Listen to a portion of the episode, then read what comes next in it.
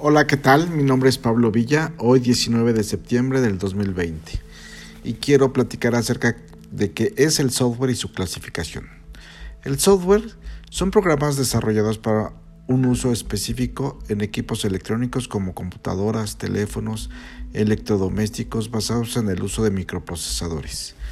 Algunos ejemplos del desarrollo de software están basados en un uso comercial genérico, como es el caso de sistemas administrativos, contables o de facturación, que los clientes utilizan porque el costo de adquisición es más bajo.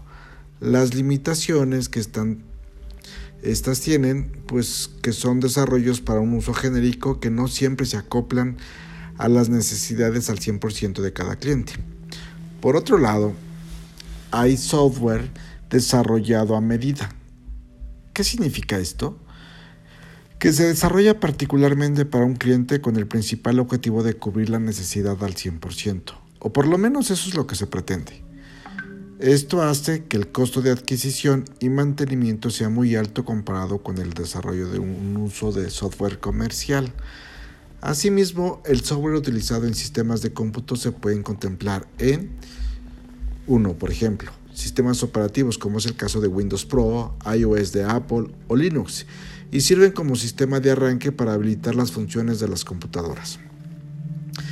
2. El software de uso especializado, como es el caso de los Enterprise Resource Planning, ERP por sus siglas en inglés, que concentran en una sola base de datos la información contable, administrativa, financiera y de producción, entre otros muchos más módulos. O, por ejemplo, el Customer Relationship Management, CRM también por sus siglas en inglés, que está pensado para administrar, controlar y gestionar todos y cada uno de los proyectos y relaciones que hay con los clientes y de esa manera poder sacar mayor provecho de ese relacionamiento con el cliente para así lograr dar una mejor y más rápida atención con los clientes para una toma de decisiones.